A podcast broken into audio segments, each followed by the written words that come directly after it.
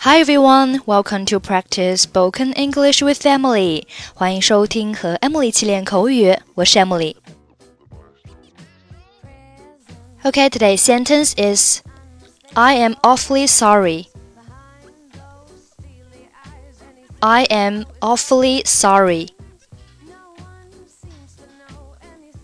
I am awfully sorry.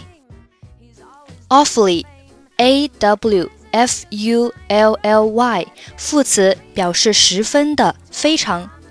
I am awfully sorry，意思就是我真的非常抱歉。它比 I am sorry 的语气要更加强烈一点。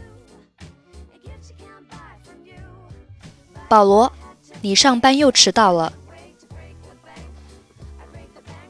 Paul, you're late for work again. 真的非常抱歉。I am awfully sorry.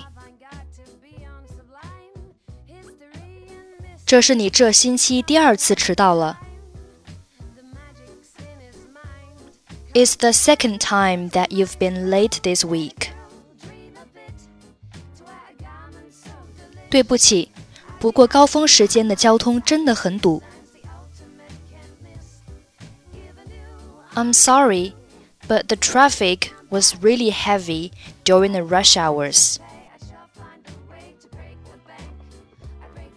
那么，你能不能早点出门上班呢？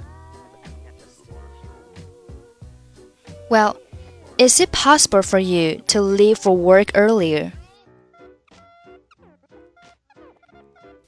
我明天会试试看的。 I will have a try tomorrow. 如果你不试着为守时做改变的话，总有一天你会被开除的。If you don't try to be punctual for a change, you will get fired one day.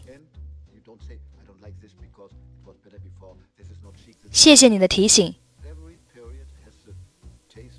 Thanks for reminding me. Paul, you're late for work again. I'm awfully sorry. It's the second time that you've been late this week. I'm sorry, but the traffic was really heavy during the rush hours. Well, is it possible for you to leave for work earlier? I will have a try tomorrow. If you don't try to be punctual for a change, you will get fired one day. Thanks for reminding me. Okay, that's it for today. 获取更多地道美语发音秘籍，欢迎关注微信公众号“英语主播 Emily”。I'm Emily. I'll see you next time. Bye bye.